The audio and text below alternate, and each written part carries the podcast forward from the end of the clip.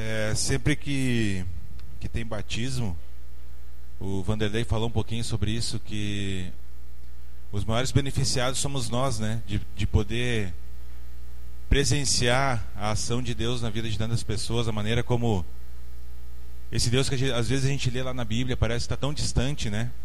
Como esse Deus está vivo e, e está agindo na vida das pessoas, e é muito bom a gente poder perceber mudanças de história, mudanças de vida, e não é só a vida aqui, é mudança eterna de vida. E junto com isso, uh, junto com o batismo, que é um símbolo, né, da nossa entrega da nossa vida para Jesus, uh, a morte do velho homem, né, e o nascimento de uma nova pessoa. Uh, junto com isso, a gente às vezes acha que uh, já, tá, já acabou.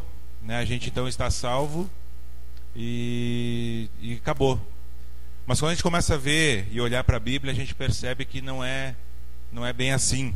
Existe. Nós somos chamados como cristãos a perseverarmos na vida com Jesus. E eu queria que nós juntos pensássemos um pouquinho a respeito disso, o que, que é então a, a perseverança. Pode projetar aí, por favor. Quero te convidar então a abrir a sua Bíblia lá em, em Hebreus 10.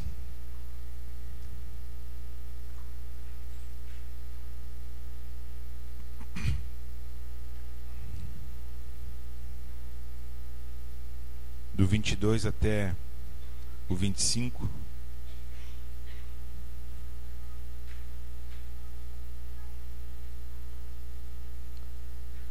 Diz assim lá então.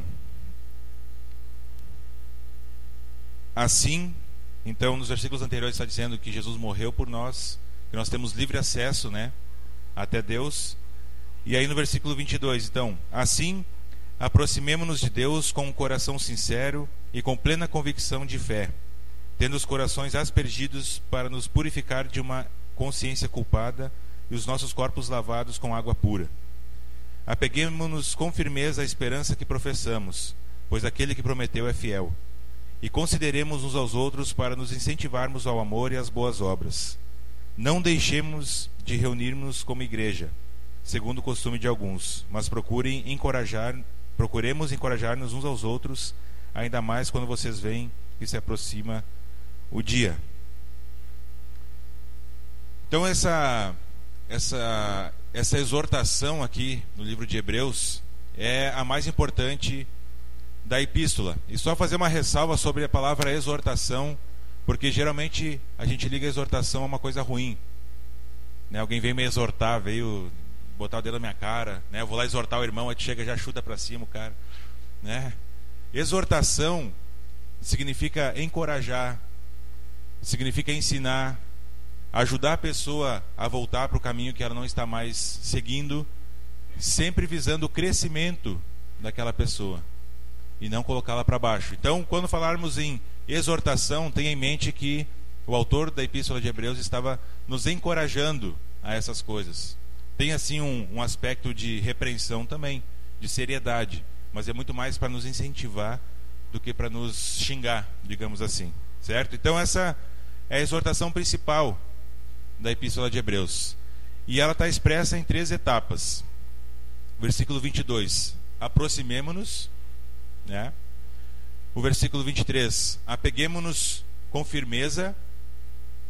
E no versículo 24, consideremos uns aos outros para nos incentivarmos ao amor e às boas obras. Então essa essa exortação do autor está dividida nessas três partes. A primeira dela se refere à devoção pessoal, ou seja, o meu relacionamento com, com Cristo, aproximemo-nos, diz lá no versículo 22. Então, tem esse aspecto pessoal, eu e Deus, né, o tete a tete, eu na presença de Deus. No próprio, no, no próprio texto, nós encontramos como o autor nos ensina que deve ser essa devoção pessoal. É, leia lá o versículo 22. Aproximemo-nos de Deus com um coração sincero com plena convicção de fé, tendo os corações aspergidos para nos purificar de uma consciência culpada e os nossos corpos lavados com água pura. Então, rapidamente, um coração sincero.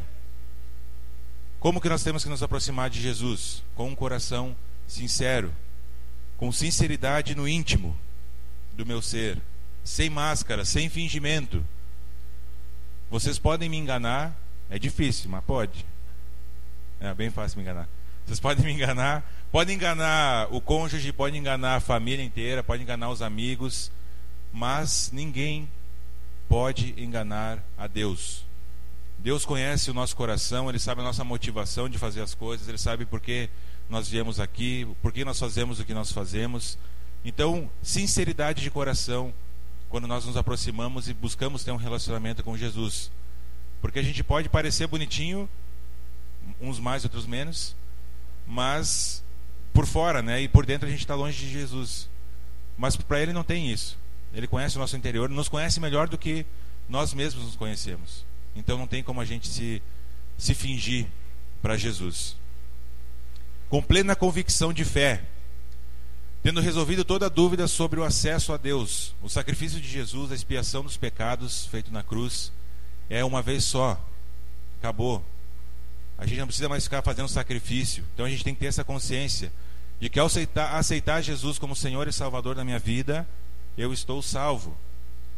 Como Vanderlei falou, essa salvação vai ser desenvolvida. Nós temos um processo todo de santificação pela frente.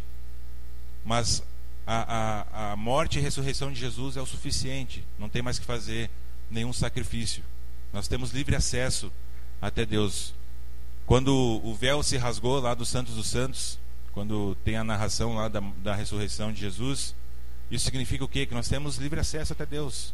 Nós podemos falar com Ele a qualquer momento. Então, tendo resolvido qualquer dúvida sobre isso e refletindo continuamente, com base na sua fé, a pessoa e a obra de Cristo. E aqui já tem um aspecto talvez mais até de evangelismo. Então nós temos que ter essa convicção da nossa fé. Não é, é será que, que foi suficiente? Será que eu sou convertido mesmo? Né? Será que eu vou para o céu? Será que tem que resolver essas questões? Como que nós vamos resolver essas questões? Na Bíblia. Estudando, perguntando, conversando, discipulado, aconselhamento. Nós temos que resolver todas essas questões. Um outro aspecto dessa aproximação, então, é com os corações aspergidos para purificá-lo de uma consciência culpada. E aqui o autor está usando uma metáfora da, de aspersão do culto ritual levítico. O que, que é isso? Meu Deus. É quando os levitas do Antigo Testamento, depois que Moisés subiu no monte, se encontrou com, com Deus e tal, teve os dez mandamentos, ele, ele ungiu, digamos assim, alguns alguns levitas, alguns homens para serem levitas e, e, e outras funções também. E ele aspergia o sangue, né, porque para purificar do pecado.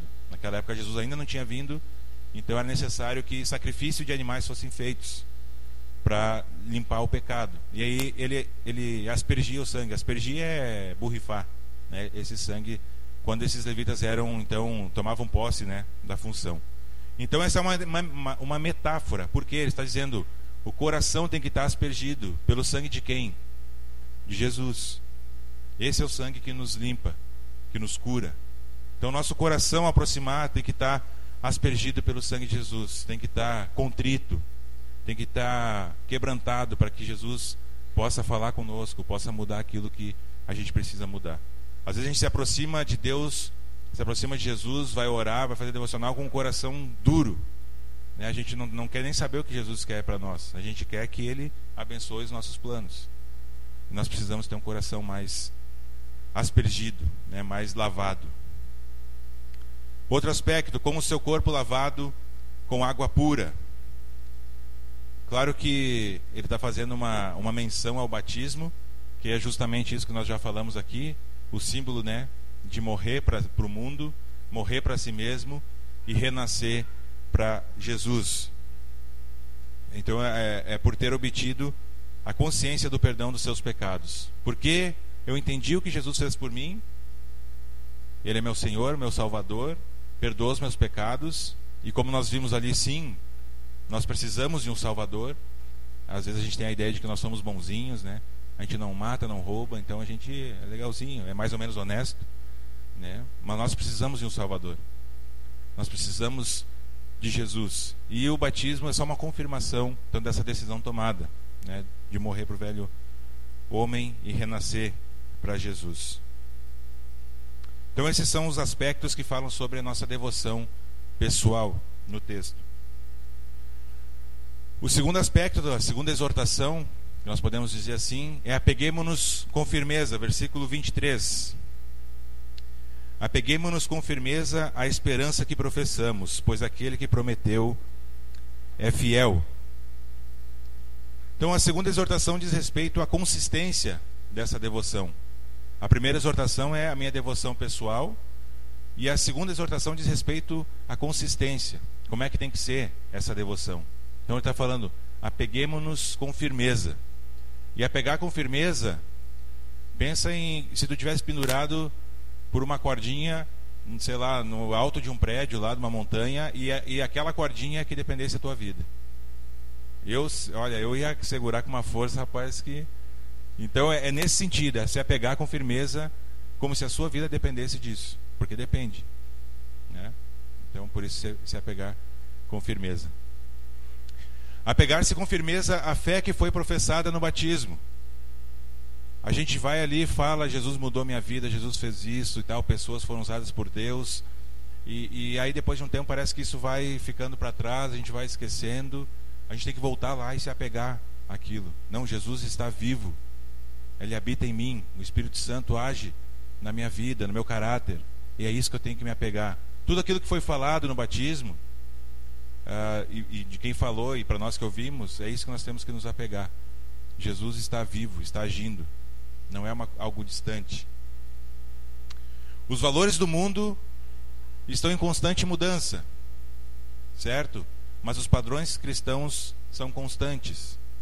Nós temos em meio a esse caos que nós vivemos de valores que mudam toda hora, uma hora uma coisa é certa, outra hora é errado, é, uma hora daquilo que era errado agora está certo, aquilo que era um tempo atrás dito para não ser feito agora é incentivado. Em meio a esse mundo caótico que nós vivemos, nós temos constantes nós temos uma verdade. E a verdade não deixa de ser verdade por a gente acreditar nela ou não. Ela continua sendo verdade. A palavra de Deus é a verdade. Então nós temos constante, constantes em que nós podemos e devemos nos agarrar em meio a esse, esse caos. São âncoras que nós podemos jogar, nosso barquinho está lá na tempestade, são âncoras que nós podemos e devemos jogar para estabilizar a nossa vida nesse, nesse caos. Então, apeguemos-nos com firmeza. E a terceira exortação, então, consideremos uns aos outros. E aqui tem uma exortação que diz respeito às obrigações sociais. E é nessa que eu queria dar mais ênfase para nós nessa manhã. Somos exortados a considerar como nós podemos incentivarmos uns aos outros ao amor e às boas obras.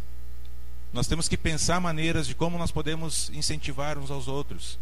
E não é eu falando aqui, o Olavo, o Silas, é uns aos outros. A pessoa que está do seu lado, nessa, agora, olha aí para a pessoa que está do teu lado aí agora.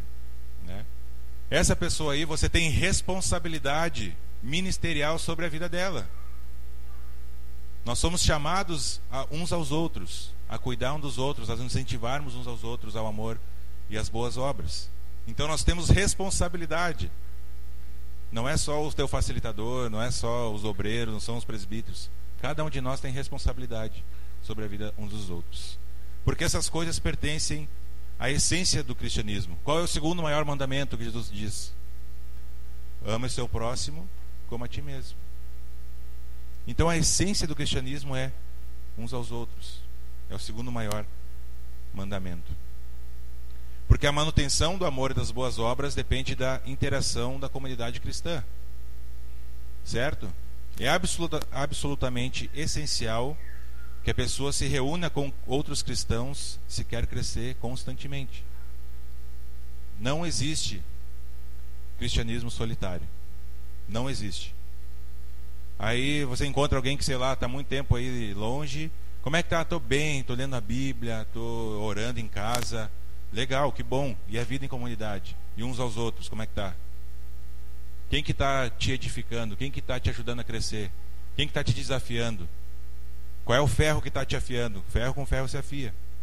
E aí? Como é que fica essa questão toda da comunidade? O autor de Hebreus lamenta o fato de que, apesar de o dia estar se aproximando, aos que negligenciam os seus encontros. Encontros com comunidade. Versículo 25, o que, que diz lá?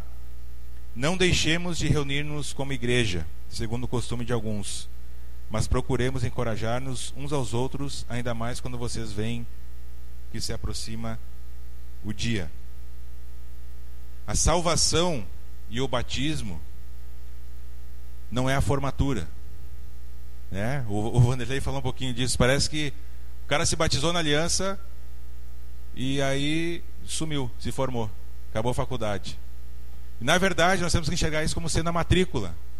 Porque a partir da decisão que eu tomei por Jesus, a salvação, que é representada pelo batismo, apesar da a, a, a, partir daí é que eu vou começar a desenvolver a minha vida com Jesus, é que eu vou começar o processo de santificação, é onde as pessoas vão falar e eu vou ouvir, é onde eu vou falar e vou ser ouvido, onde as arestas vão ser aparadas, aonde eu vou ser um ramo ligado à videira, né? Quando Jesus fala que eu sou, eu sou a videira, vocês os ramos, e volta e meia tem que dar uma, uma podada.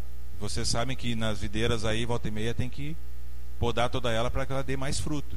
E assim funciona para a gente também.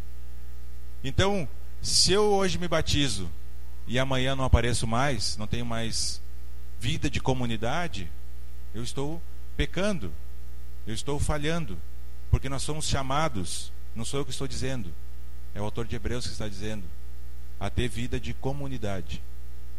Nós somos uma comunidade chamada Aliança Bíblica de Caxias do Sul. E comunidade é o quê? Comunidade, né? Vive uns aos outros. comunidade é comunidade.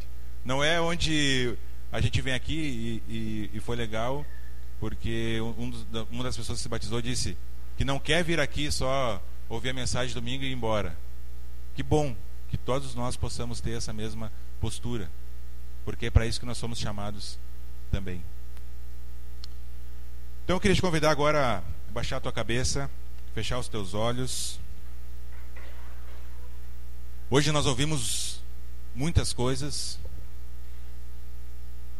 nos batismos, vimos agora essa questão da vida em comunidade e para você que não conhece Jesus, que está nos visitando, o meu desafio para ti é procurar saber mais. Procurar saber mais por que nós estamos reunidos aqui, por que nós nos alegramos quando pessoas tomam decisão por Jesus. Quem é esse Jesus que nós queremos seguir? E se você já conhece Jesus, queria te perguntar como está o seu compromisso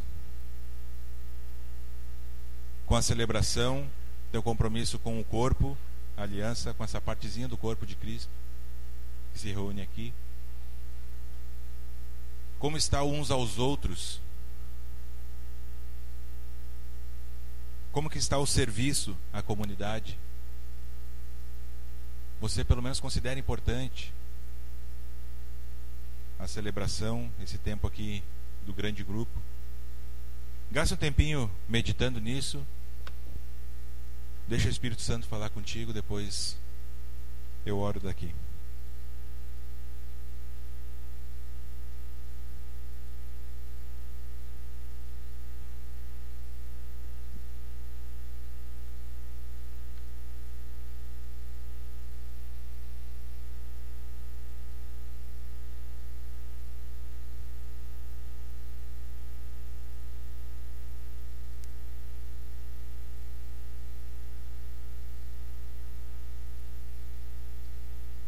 Senhor Jesus, eu quero te agradecer, Pai. Te agradecer porque nós podemos presenciar, ouvir tantas coisas que o Senhor tem feito na vida de tantas pessoas. E certamente aqui no nosso meio nós poderemos ouvir muitos testemunhos de como tu tens trabalhado na vida de cada um, como o Senhor tem usado cada um, como o Senhor tem usado pessoas umas, umas nas, nas vidas das outras. Obrigado, Pai, por tudo isso. Obrigado pelo teu amor, que é o que une tudo isso. Obrigado porque é tu quem sustenta uh, todos nós como comunidade, tu és o cabeça. E nós queremos te, te pedir perdão por tantas vezes negligenciarmos isso, uh, nos preocuparmos tanto com, com o nosso umbigo, com nossas necessidades, esquecemos os outros, esquecemos que fazemos parte de um corpo, que cada um é membro e que cada um tem uma função específica dada por ti. Nos perdoa, Pai, porque às vezes a gente se perde nesse mundo com outras tantas coisas que não vêm de ti. Nós queremos voltar para ti, Senhor. Queremos ter compromisso uh, com a aliança, com a tua igreja. Queremos ter participação ativa, ajudar outras pessoas, sermos usados por ti. Então, Pai, que nós possamos decidir nessa manhã voltar atrás, é, tomar a decisão de, de ser membro ativo da aliança, que nós possamos ser uma igreja conhecida pelo teu amor, uma igreja conhecida por alcançar pessoas que precisam de ti, que seja uma marca da aliança, Pai, a, a, a participação ativa na expansão do teu reino. Então, Senhor, que, que a gente possa ainda meditar nisso, nesse dia, durante a semana, que o Senhor fale com cada um de nós. Obrigado, Pai porque o Senhor tem cuidado de cada um de nós até aqui. Em nome de Jesus que eu oro. Amém. Queridos, 11h40, 11h37 na verdade. Então